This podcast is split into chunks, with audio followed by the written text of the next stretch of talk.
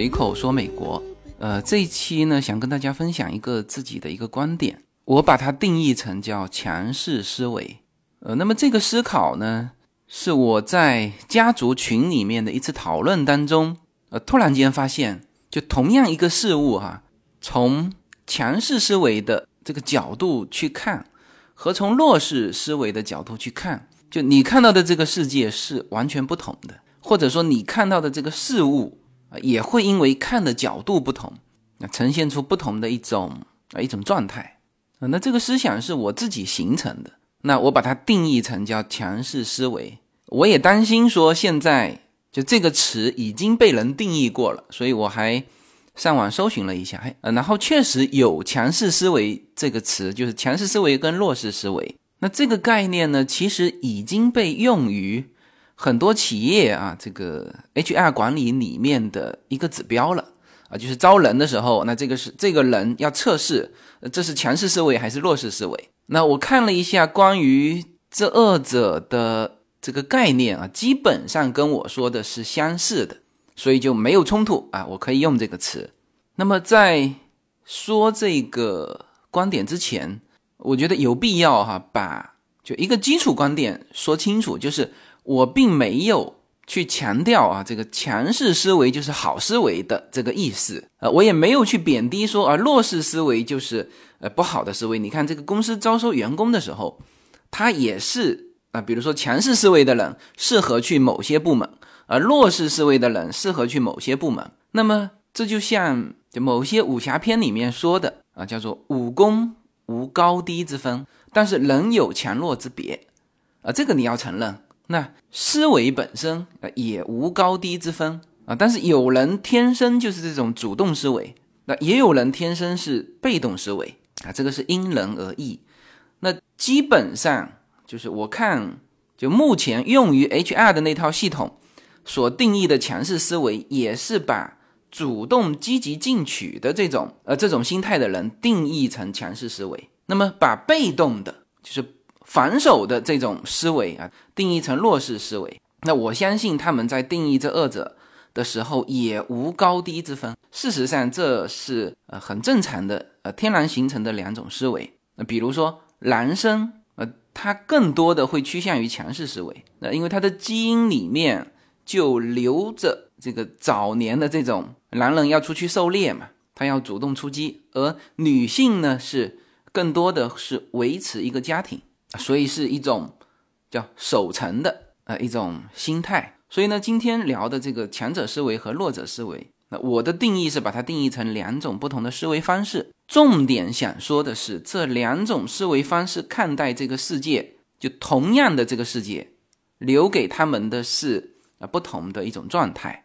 想聊这个话题呢，源于就我们自己家族的群，在一个月之前的一个讨论。呃，我们家族是分布在就不同的地域啊。那现在亚欧非美洲、澳洲，呃，几乎叫五大洲全有了。所以呢，有的时候讨论起来的时候，确实是很有意思。嗯呃，那么这一期的重点，我只是截取啊其中的一个细节啊，把它拿出来啊。什么呢？就是就起因啊，当然是我们家族群里面的一个家人呢，就转了一篇。应该是就在美国的中国留学生写的一篇文章，呃，就是提到了这个呃一些美国的，比如说呃枪支问题，美国某一些区域呃治安这个比较乱的问题，呃，那么这种呃观点其实呃几乎所有的在国内的这个朋友们啊，当他们看到这种文章的时候，呃，因为他们对就外面的这个社会不熟悉。呃，然后看到这种文章的时候呢，那就有自己的就各种解读嘛，然后综合起来解读的结论就是，就整个美国都是属于很不安全的状态。呃，那我其实之前是在我的节目当中有大致解读过关于美国是否安全呃这个事情啊，包括美国的枪支问题，呃，但是呢都是针对一些现象啊去做一些解释，那。那一天呢，我看到这个转发之后，呃，我突然间想和就家族群里面的这个家人们去，呃，从另外一个角度去去看待关于美国的啊，就是有些文章里面说到的这种啊这种治安问题啊，比如说抢劫啊、流浪汉啊，可能存在的枪支问题啊。那当然就是我现在只摘取说，就针对那篇文章啊，也就是在美国的中国留学生写的那篇文章去讨论啊，因为本身美国并不是呃真正的那种战乱国家。啊，就是可能感觉上会比中国相对不安全，但是它毕竟不是那种说战火纷飞的啊，像我们当时去那个柬埔寨金边那种啊，或者说是在就非洲某一些就真的治安很混乱的呃一些地域。那么后来我说完这一段之后，就是我们家族还有人在南非的，那他们也说了一段，就是更加能够印证。我的这个强势思维的理论，所以呢，这一期啊，我也蛮有兴趣啊，把这种思路分享给大家。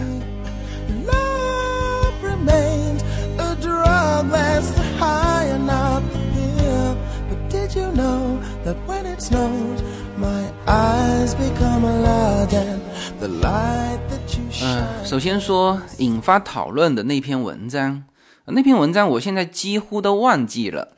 它具体写的是什么？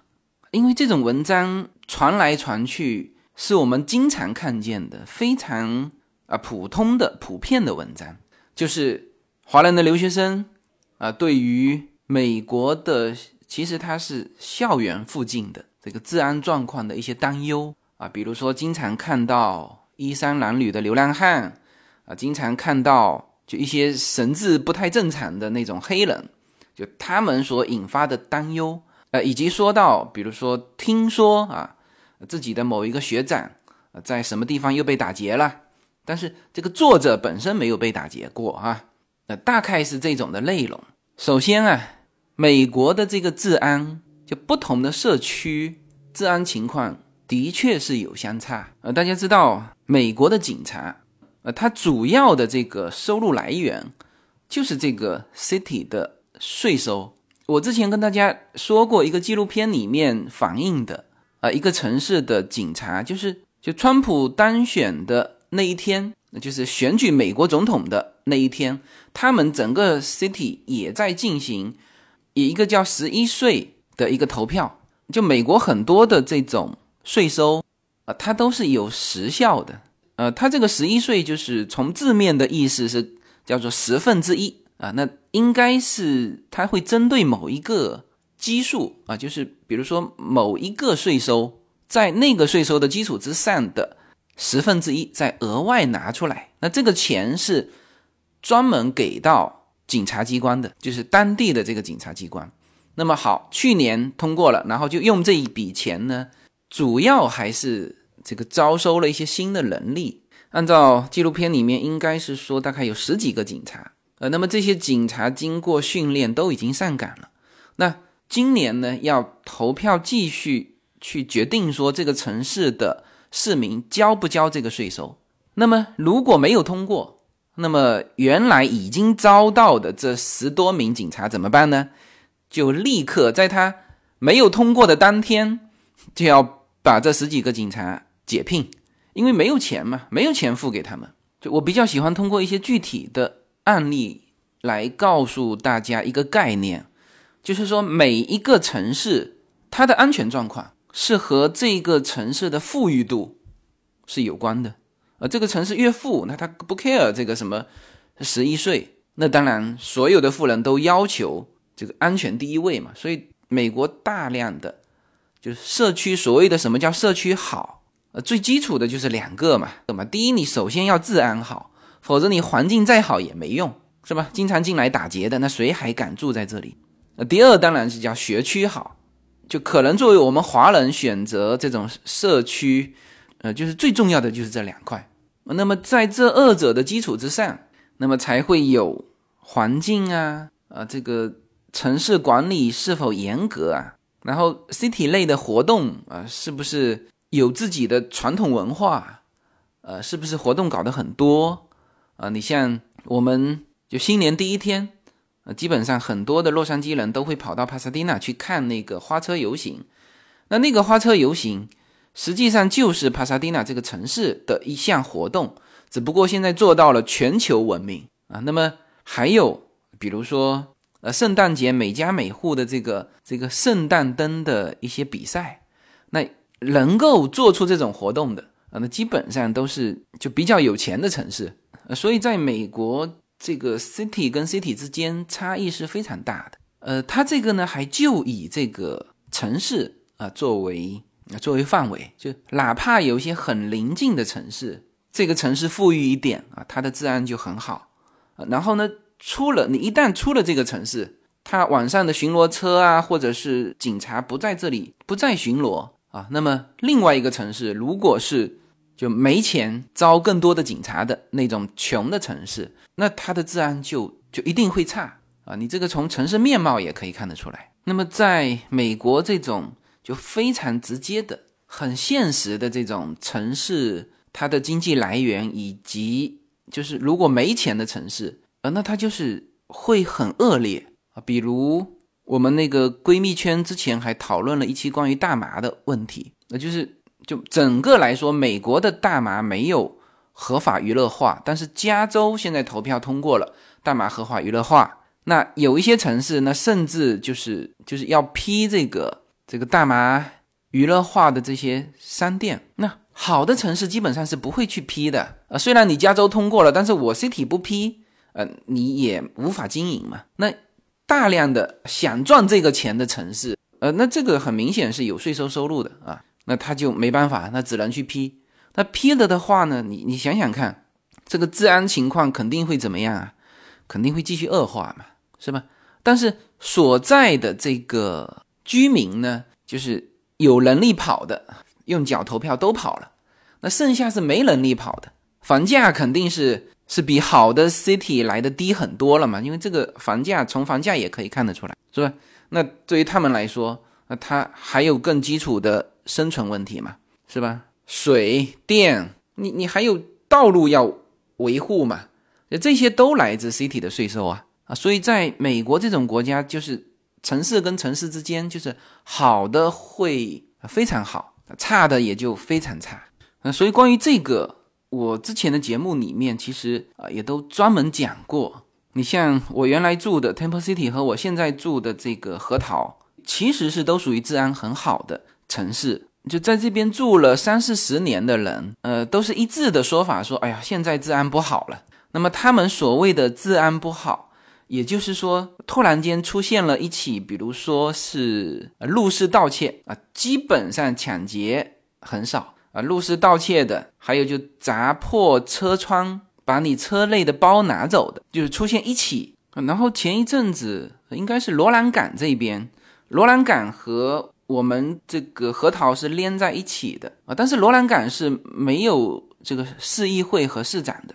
就他直接是被这个上一层行政机构给托管的，就因为他没有钱嘛，去去支付这个行政体系，所以你看哈，就是这么连在一起的这两个城市啊，就是这么大的差别。那可能好像是在罗兰港就有过一起就砸破车窗的这个这个案子，然后呢，我们在我们自己的商场啊，呃，我那天正好也和一个听友啊约我在那边喝咖啡，那。我那听友就聊着聊着，突然间就问他说：“哎，你们这边为什么警车就一直在这边打转嘛？那么就他看起来就肯定就是说，就感觉治安不好嘛。那其实在我看起来，这是治安好的一种表现。首先，至少这个城市呃有足够的巡逻警车在这边打转，是吧？第二呢，当然是跟前几天发生的这个商场里面车窗被砸的这个事情有关嘛，所以他就加强了巡逻。”就是周边城市发生这个事情，那警力比较充足的这些城市，那他就加强巡逻。呃，这是在我看起来的对待这个事情的一个看法。然后这种呃治安呢，一个是跟大的这个城市氛围有关。好的城市，它警察多，就巡逻的也多。呃，哪怕是三更半夜，就警力充足的这种城市，它都有可能啊，就晚上都有巡逻车就停在某一些。这个隐蔽的地方，呃，他就用警察用人力一整个晚上去监控，所以才有那个周立波被查了这个车上携带枪支和毒品的这个事情嘛。呃，那么这个事情就周立波就很难以理解嘛。什么？我三更半夜刚从这个房子出来，后面就跟着一部警车，所以他都觉得有没有人在陷害他。那实际上我们在这边生活过的就非常清楚，就这个事情就是无比正常的一个事情，因为那个小区，呃，他也说了嘛，就是绝对是富人区，就每一个家庭都是就方圆多少 acre 的这个土地嘛，这个可能在他看起来是叫穷乡僻壤。但是在美国来说，这些一定是高档社区。你去我们这边，起步价三百，应该现在要四百万美元以上的这个，比如说 San Marino，你去看一看，是不是就是门前一排树，背后一座山，就每家每户都这样？那像这种的，它夜间巡逻是非常的充分的。所以你一个陌生的车辆，它好像是说凌晨两点还是？还是一点吧，反正就是半夜这种时候，突然间出来，当然是有人跟着。然后他周立波自己开车开的，就按照谭爽说的，就一边在控制他的手机嘛，然后另外一边手还控制着什么，就是用两个手夹着去控制这个方向盘。然后他那个路本身不是直的，是弯的路，那可不是走的是蛇形嘛，所以他警灯警灯就亮了嘛。然后一查你。你车上有枪支、有毒品，是吧？那才有了这一一系列的这个事情。所以周立波判断的其他的事情，我不予评论哈。但就这件事情来说，没有人去陷害他，就是治安好的社区，它就是控防这么严。你像我们这个社区，就小小的核桃市，我住在核桃市哈。像我这边是在半山腰嘛，然后只有一条道上来。就是不是那种你可以经过我的那种交通路段，没有。我这个山开上去到顶之后，它只能原路返回下来。所以说，从山脚下开上来的车子，就邻居之间基本上互相知道。呃，因为总共上来应该就是这二三十户吧。然后上来的时候，就是百分之九十五的情况是我们自己一部车上来的。所以有的时候我们如果后面跟着一部车上来，就是叫做下意识的会引起警惕啊，那当然有的车它跟到前端，它就停到自己的这个房子车库前面去了啊。那如果是继续跟我们上来，跟到半山的，那我也会下意识的引起警惕，然后把车子停到自己车库的时候呢，会一直盯着那部车，看它上去，如果不下来，那就是就是上面的车子，因为这里面邻居每家每户都有好几部车子嘛，也许是我们。不认识的啊车子，那他就停在上面去了。但是如果这部车上去之后呢，立刻再拐下来，那说句实话，会引起我们的警惕啊。这是如果说哈，事实上我们也住了这么长时间了，就没有发现一起是陌生的车子进来。就如果有只要出现第二次，我相信啊，就有邻居报警。就当然他要表现的有其他异常的动作。啊，比如说一直停在某个地方，那就报警，警察来问一问啊，你是干嘛的呀？你为什么停在这里？比如说你去找这一家人，那你停在这里，你要进去找啊，但是你又不进去，是吧？所以像我们这种小区，其实在上山的地方，如果有一道铁门，那这个是全封闭的，但是我们也觉得没有必要，反正我在这边住了这么久，也没有出现过一个陌生的车辆上来。呃，这里面要稍微展开一下，就是关于美国的这种城市状态哈，就它和中国不太一样的，就是它的所谓的农村啊，实际上是富人区，就是有钱人基本上都是住在离开 city 一段距离的这种小城市里面，选择有山或者是有海有水，风景好的。啊，这种就我们所谓的叫做农村，呃呃，那么这种呢，反而在美国就富人区是这种的。那么而市中心呢，就因为它交通太方便了啊，就就各种地铁呀，其实更重要的是很多福利机构都在市中心，就是他领钱领粮食也方便，所以大量的流浪汉是在当趟，所以呢，这个当趟就沦为这种啊流浪汉啊，就是看上去。就比较复杂的这种危险啊，这种人群啊，晚上聚集的地方。其实关于这个问题，我在流浪汉的专门讲流浪汉的节目里面也讲过。其实他们并不是危险的人员，就很多其实是精神不太正常。就所有的流浪汉，他是可以在政府领到就各种资源，吃的啊，甚至是住的啊，但是他们一方面是精神有问题，第二方面不太愿意去接受，比如说十点关灯啊这种的，就他们认为不自由的呃管控。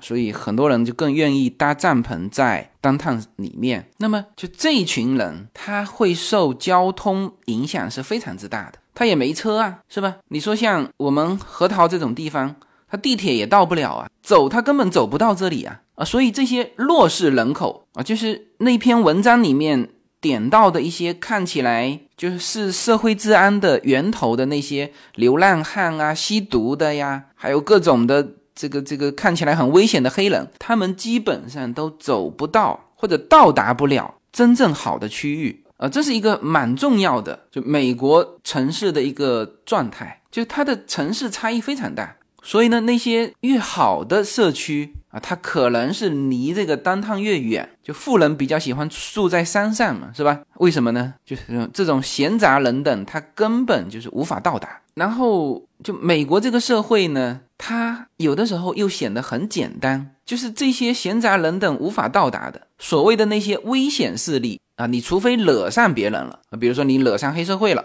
那你本身自己也要在黑社会混啊，是不是？比如说你欠了赌债了，或者是怎么样，那别人才会摸到你家里啊，就那种陌生的闲杂人等啊，说某些美国也有这种入室盗窃的集团，就他们的思路其实也很简单，就是就近，就可能这个资源太丰富了。他就近就可以入室偷一些东西，他没有必要跑你那么远啊。其实中国也一样，就是就更多的还是穷人哈抢或者去偷一些，就比他来说稍微富裕一点的人，他是比较难去接触，就越过他的阶级好几级的这种啊，直接进入到富人区，他可能还没开到人家门口。就被巡逻的警察给盯上，是吧？你开的是什么样的车子？然后你从来没有在这个地方出现过，那就会被警察盯上。所以这个也是他们觉得犯罪成本很高的呃一个原因。他不太愿意去那些这些富人区，可能他自己本身也对那个地块也不熟悉，那他就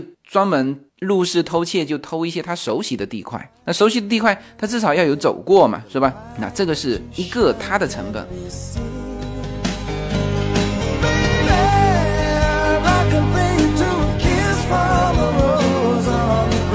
随口说，美国的听友大家好，我的新书《平行美利坚》目前已经在当当网、京东等各大网站均开始正式发售，同时在电子书 Kindle 上也已开始发售。那么这本书是随口说美国的第一本书，也是我个人第一本书。拨开迷雾看美国当下，中美两国恰是两条平行线。只有穿梭其中的人才能看清一切。希望大家支持这本书，现在就可以立刻在网上下单购到这本书。谢谢大家。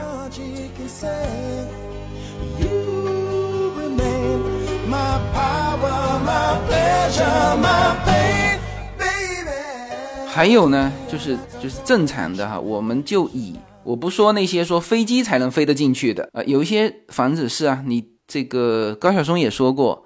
啊，有一些房子就是它只能直升飞机飞进去，然后周边是没有路的啊，那那个是更安全的嘛，也是就是更全乡僻壤的这种感觉啊，这这二者是统一在一起的哈。那么我就以我们这边举例子，就除了我们这边的巡逻车多之外，就每家每户其实它安防措施都要比普通的房子来的周密的多啊，就是比如说我们家有装这个 ADT。A D T 就是一道安防系统，就是我们是晚上上来睡觉的时候，下面的这个安防就开起来了。那这个时候防的是，就是你所有能够对外敞开的推拉门、门和窗户，它全部就是一旦打开，这个时候呢，除非在三十秒之内去解锁，否则呢，它整个安防就响起来了。安防响起来，一。提醒楼上的人。第二，他这个就直接和呃 City 的这个警察局就连在一起，警察局就知道这一家出现事情。呃，然后当然他会就有的时候哈会打电话过来，就特别是在你刚开始装这套系统的前期，他会打电话进来，会不会是你们就是主人没有操作好这套系统，就是自己出去进出门啊什么的？如果打不通电话，他可能警察就上门了。因为整个西体很小嘛，他警察上门非常快，五分钟之内就能上门啊。这是一种就是晚上睡觉的一种模式。如果说我们离开家，它有两种模式嘛，一种是你人在房子里面，一种是人离开。那人离开的那种方式就是更就更严，它有装摄像头的，就一旦你房间里面出现人影的晃动，它也立刻报警。就我们自己也都试过嘛，就是当我们开成就人影监控的那种模式的时候，就是总之是人在房间里面啊忘记解锁啊，就是直接报警，那个声音是极其之响，滴响起来，邻居也都听得到。嗯，然后呢，这它的这套系统就不仅是里面装了，那外面它也给你插个牌子 ADT，所以基本上那些什么入室盗窃的啊，这些犯罪团伙一看到 ADT 的，他就要去思考他的犯罪成本嘛，是吧？当然有人说现在这个 ADT 的，因为它这套系统出来已经很久了，如果是专门针对 ADT 系统的这种犯罪团伙呢，啊，还要是针对 ADT 的老的那个。设备，他说他整个就一进去，在三十秒之内就把他的那个整个剪下来扔到水里，他就不响啊。但是好像说现在 ADT 换了新系统之后，你剪都剪不下来。然后 ADT 还专门什么呢？这个也是。叫做魔高一尺，道高一丈哈，就是有的人他是这样子，他敲门，他进来之后直接劫持这个屋内的主人，要求他去解锁。那这个时候 ADT 系统就是你的这个控制模板上，呃，其实是有两套密码，就一套密码是你正常的安全解锁，另外一套呢是专门针对这种就你被劫持的情况下，你输入另外一套密码，这套密码从表面上看是解锁了。就是你的房屋不会出现任何的警报声，但是警察知道了你这个时候被劫持了，所以警察也立马上门，而且上门的时候他都已经知道了这里面房子里面的什么状况，所以你看这个就是，就我记得就有一档节目叫《旅行》嘛，就两夫妻当时去那个摩加迪沙，雇佣了一小支军队来保护他们，那他就说了，他说。这是一个很危险的地方，确实是。但是呢，你只有抬高别人犯罪的成本，就你是看起来很招摇啊，所有的人都看见你了，可能很想打劫你，但是人家也看到你手下人有多少支枪，就你的武器你要让别人看到，别人首先也会想到打劫你的成本嘛，是吧？那像这种。就 A D T 摆在门口的，就是向犯罪分子说明，就你进来的成本是多少，是吧？那现在还有啊，像我们家不仅有 A D T 啊，还有这个最新的那个门铃 Ring 啊，这是一个目前安防门铃的一个品牌哈，呃，这个品牌是很新出来的，呃，据说现在这个作为一个新兴的企业，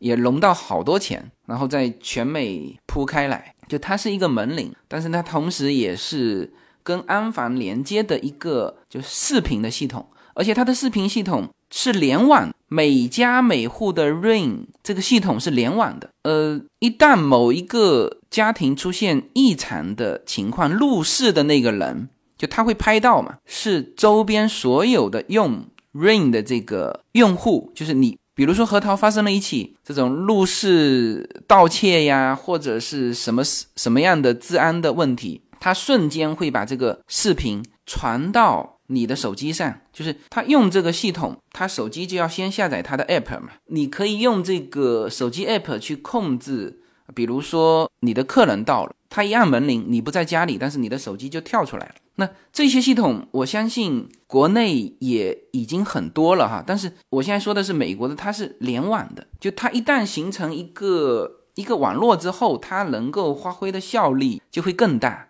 就比如说，它既可以通过手机去解锁这个这个门，就在你不在的时候啊，也可以呢把这种非法入侵者的形象拍下来啊，甚至还它那个是广角的嘛，甚至还可以拍到那个人的车子。那这个要结合其他的系统了。你像就我们家就有第三套系统。啊，就是就跟手机联网的一个监控设备，因为它是无绳的嘛，它既不需要网络线，也不需要电线，它是一个靠电池支撑电力的，靠 WiFi，就是你家里的 WiFi 能够覆盖到的地方，你都可以把它放着，它很小啊，所以我们在前院、后院、在厨房，在我们想就监控的一些地方，我们全放了。它很小嘛，它放在那边的时候，你其实。没有察觉的，而且它的电池是特经久耐用。我相信，只有你去调它的那一刻，它跟你的手机发生传输的时候，它用到这个电。平时它就是维持极少的电量，所以我们家的五个探头，就使用时间最长的，其实是同步的，是有三个使用时间是非常长，在室内的，用了半年时间，我才去换它的电池，呃，电池是可以充电的哈。那另外两个呢？我相信是因为温度的原因造成它电池用的快。就是我是放在室外的，你知道加州室外是暴晒嘛？就正常的我们感觉就是这种用电的东西放在室外暴晒，就两下子你的电池就坏了。但是它们都是正常工作，那就因为暴晒让它的电池可能用的时间短一点啊，基本上也是就一两个月你拉进去充一下电。那么这个东西和这个 ADT 和 Rain 结合起来，那我觉得就基本上，就算有人就能够进来，他也很难全身而退。而这三套系统，通通是在手机上就可以控制的，然后通通是可以录下当时的影像的。不同的探头、不同的角度、不同的系统，你你冲进来搞定一套，还有两套在发挥作用，是吧？这也是呃那些。就我们所担心的啊，所谓入室盗窃或者是入室怎么样的人，他们的犯罪成本，没有什么能够阻挡，没有什么可以阻挡对自由的向往。大家好，这张专辑的播出时间是每周一周五的下午，每周两期，不见不散。现在大家除了收听我的音频节目之外，还可以加入我的微信公众号，公众号的名字是无限空间，这是一个。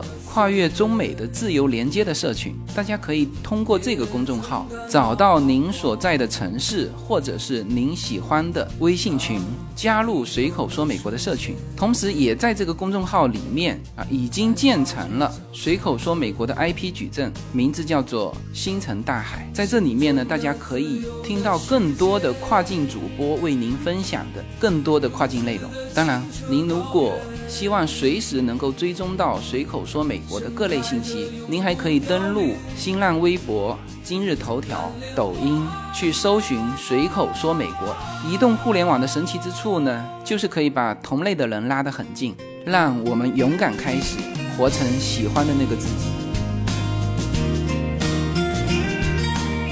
好，那么大家听到这里啊，可能会提出问题，说：“哎，你说到现在。”所有说的就并没有说到强势思维啊，就你说的那些都是防御嘛，是吧？比如说选择好的社区、安全好的城市，选择装多少套的防御系统，你这都是防御啊，就没有体现这个主动、积极、强势，就没有体现啊。呃，这其实就是强势思维了。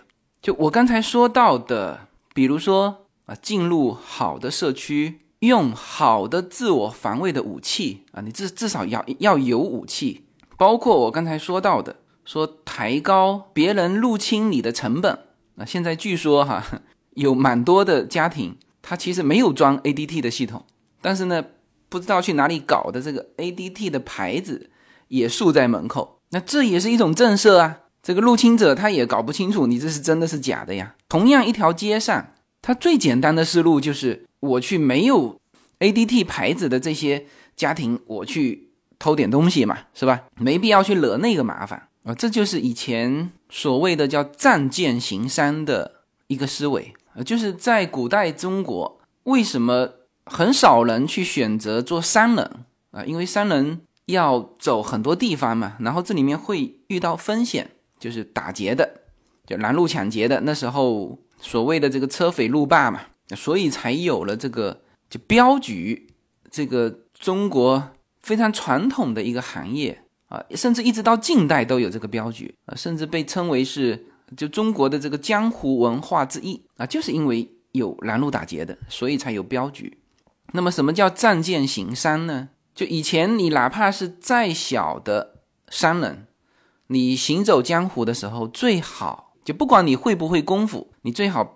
背上背着一把剑，就别人看到你这把剑，就知道要打劫你的成本。那这个就像这个旅行里面那两夫妻去摩加迪沙，就恨不得把所有的武器都亮出来，就招摇过市，就要把有可能入侵你的或者是欺负你的啊这些不怀好意者，就他们欺负你的成本赤裸裸摆出来。呃，这个我说到这里哈，其实很多人就已经想到了，就是包括了在社会人与人相处的时候也是这样。就人与人就就是人际社会啊，它总是有竞争。社会上有好人也有坏人，其实哪里都一样啊。美国也是这样啊，中国也是这样。那什么叫强势思维？就是说，有些人就躲避了啊，比如说仗剑行商的这个行走江湖很危险，我就不去了啊。一听说美国啊又有枪支又有流浪汉，呃，我就不去了。就出远门总是一件风险的事情，我就待在家乡最好。人与人之间都是互相认识的，非常安全。那那么这种啊，其实是叫做弱势思维，他不动，他直接放弃了。虽然我刚才说了这么多啊，就听起来都是防御的，但是我这一套说下来，大家是不是就会啊，对美国的整个治安的情况就是至少说你心里有一个数，就是。OK，那我就选择治安好的城市啊，我家里做好就应该要有的这种防御工作，就不去那些什么流浪汉很多的，比如说晚上去逛这个洛杉矶的 downtown 是吧？呃，这是最基础的一步，就是你不会说呃听到或者看到某些文章就就非常警惕的就拒绝这种一些些的这种冒险，其实。来美国绝对不是冒险哈，这个呃其实美国是很安全的。就我我我说这个话，可能还是别人很难以理解，就和他们看到的文章是对不上的。但是你真的走出来之后啊，你甚至在美国住一段时间之后，甚至在美国住了，你你随便去问绝大多数的你在美国生活的朋友，你只要问的是本人哈，不要听说什么，你问他美国到底是否安全。所有人都会告诉你，他认为美国是安全的。呃，那么继续往下哈，这关于这个强势思维也要循序渐进啊。大家知道，对于美国治安问题的诟病，就枪支问题是一大块。那特别是就完全没有枪支的这个我们国内的观点，就一提到枪支叫做谈枪色变。那这就是比较典型的弱势思维的思考问题方式。就他想到的都是什么呢？是别人有枪，我没枪啊。那当然，你作为游客来说，你会这样担心啊。但是对于住在美国的人来说，就是至少我身边的朋友，他从来不会这么思考问题。大多数的人，呃，他会在合适的情况下，觉得需要的情况之下，他自己去申请持枪证。就一旦你申请了持枪证，这个思维就反过来了，就是。我有枪，就提到枪支问题的时候，不要老站在没有枪的人的立场上去考虑问题，你要站在有枪的人的立场上去考虑问题。美国民间有三亿支枪，啊，当然不是人手一支哈，因为就一旦拥有持枪证的人，一旦玩枪的家庭，他基本上都不是一把枪啊，所以很多就是名人嘛，他在美国有一些朋友啊，一进去都是说哇，这他家简直是个军火库。就我身边的很多朋友，他们家都是军火库。它不仅仅是军火库，就不是摆在那边给你看的，呃，拉出来摸一摸、欣赏欣赏，不是的。美国一年要打掉，就民间要打掉一百亿发子弹啊！这些枪管都是热的，这个是一个比方啊，就是说所有的枪支都不是摆设，就是我身边的朋友，有的时候你去他家里看哈，你会觉得很有意思，就是当然是枪和。弹夹要分开，关于怎么存放，他们都很懂。他的整套逻辑、整体的思维就是这个强势思维。虽然他你看起来他是说，是如果一旦家里进来什么非法入侵者啊，他实际上只是一个就是假设的情况。我之前说了嘛，就是在那种城市那种安防体系。其实真正的非法入侵者已经很少了，但是他家里存放枪支的啊，这种思维就是假想成有朝一日有人入侵他家，他枪都藏在哪里呢？比如说花盆里面，比如说厨房的某一个他伸手就能够到的地方。呃，然后这些家庭都有孩子的哈，孩子也知道他们的枪支可能放在哪里。你看哈，有人我一说到这个，可能他又在考虑安全的问题，就是你又从那个弱势思维去考虑了，就是这些孩子已经见怪不怪了。我我打一个比方吧，所有人家里都有放着菜刀吧，像特别是美国家庭，他的这个习惯又有点像欧洲的习惯，就是他就中国往往只有一两把刀。美国的刀具是五花八门，就是也像兵器库一样，整天拉一个架子摆在这个厨房里面。那小孩都是伸手够得到的，那这个危险吗？呃，更何况说枪，他必须把枪和弹夹放到一起才能够正常使用，是吧？他这个还是间接的，不像小孩直接接触到刀那么那么危险。所以这个一说，大家也就理解了啊。这个为什么说？呃，这些人可以把枪放在不叫随处可见嘛？你一定见不到，但是他是伸手就能拿得到，而且不是放一两把。呃，就这一帮人，就是还要跑到拉斯维加斯，就是因为加州是不允许连发的嘛，所以他们在他们都很遵守法律哈，就是在加州就绝不用连发的枪，然后都要跑到内华达州啊，去森林公园去打猎呀，或者去。公共的靶场去打这种连发的，男生是这样，女生也是这样啊。当然没有像男生表现的意愿那么强烈，就男生是恨不得他这一套都安排好之后，就就恨不得来几个这种非法入侵者，然后让他一展拳脚啊。当然这个是开玩笑的说哈，就也许他不是真的这么想，但是从他的整个存放枪支的位置。啊，以及他们给我演示的这种这种场景，他一定是假想。这时候非法入侵者从正面进来的时候，他从哪里拿枪？从院子进来的时候，从哪里拿枪？啊，其实这种场面是根本不会发生的。就他们所住的区域，那个安防警察的安防其实是已经很严密了，就动不动就是六架直升飞机在天上盘旋的那种。但是他还是这么假想的。所以啊，这个。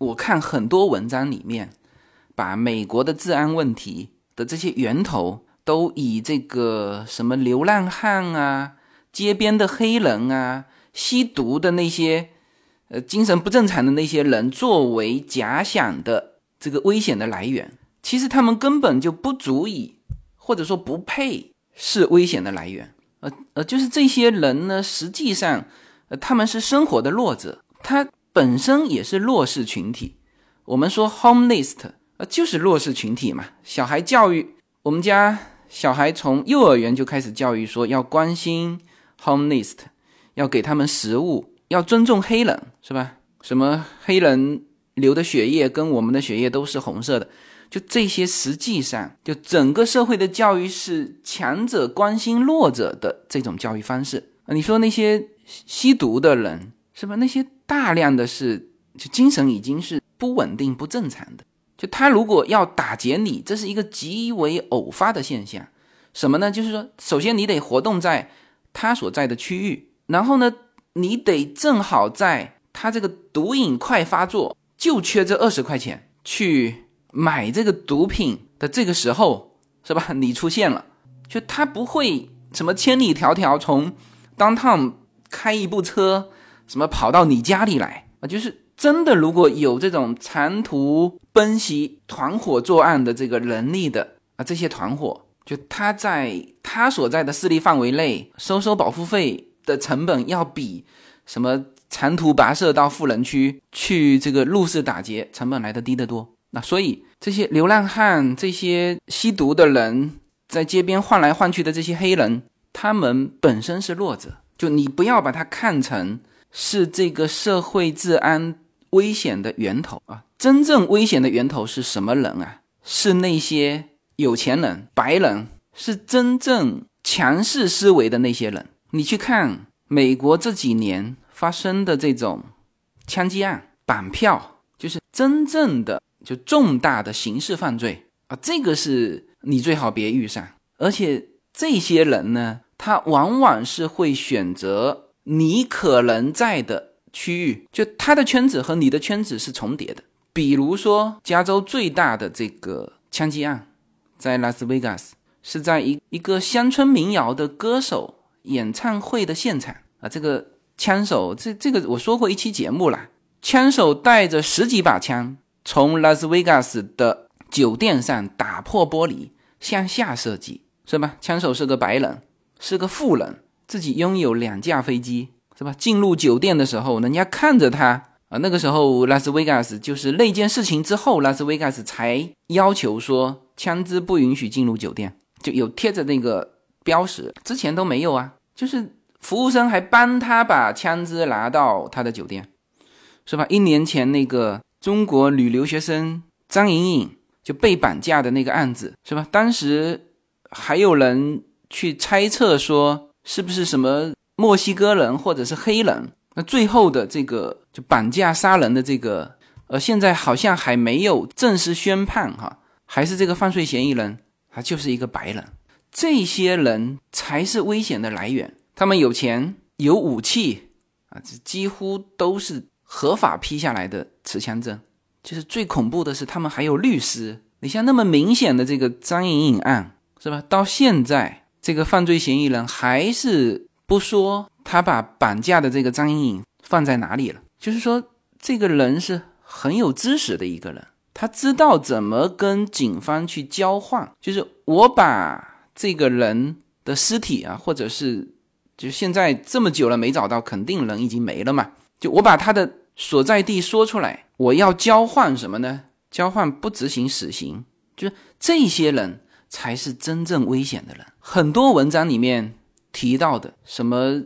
就是乱七八糟的这种在当趟混来混去的这些人，这些人对于社会的危害，很多程度上只是观感上的不好，他们根本没有能力造成什么拉斯维加斯的那种枪击案，什么有意识有蓄谋去绑架这种女学生呃，然后甚至是呃，就是这些有钱有武器有知识有这种特殊癖好。你说那些穷人温饱都解决不了，就是就差二十块钱来一支毒品的那些人是不足以真正主动出击去对社会造成危害的。就真正要提防的是这些人，而且这些人啊，最可怕的就是他们还有律师在后面保护他们啊。就是这期节目说到这个时候，那就已经说到了强势思维和与强势思维之间的对抗。呃，大家记得我说的那一部美剧，就《绝命毒师》，就很多人我说完这一部美剧之后，就很多人都去看了嘛。那大家记得这个主人公老白呀，他从弱势思维到强势思维的一个转变吗？就是很经典的有一句台词，他在变成这个绝命毒师之后，就他老婆还是带着以前的那种弱势思维。去担心他嘛？说你现在非常危险，就我是担心你处于危险当中，我才提醒你。就老白终于忍不住了，就跟他老婆说了这么一句话：他说你要搞清楚，我才是危险的那个人，就不是说我处于危险之中，我就是危险的那个人。就他老婆在那个瞬间就呆住了。就当这个话说出来的时候，老白已经就完全的。摆脱了原来那个唯唯诺诺的，在学校里面被他的学生给嘲笑欺凌，被他做兼职工作的那个老板欺负的那种弱势思维的状态，就他已经不是一个弱者了，他已经变成一个非常主动的，能够把握自己命运的一个人。就那个时候，你看着他整个人舒展开了，就放开手脚，我才是危险的那个人。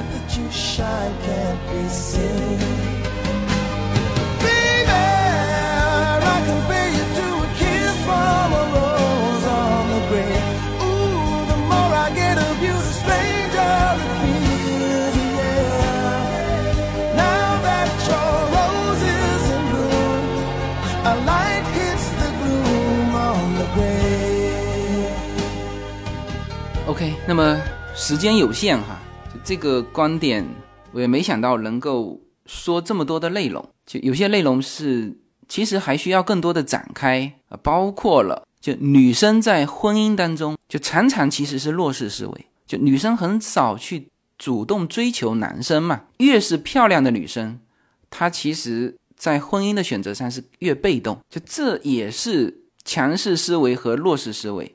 如果有机会，我会把就这一方面的内容再继续展开。但是今天这一期的时间明显是不够了。我希望刚才呢，我能够把这个点给大家说清楚。我觉得这期的目的就起到了。就一旦我们提到什么东西，就非常害怕的。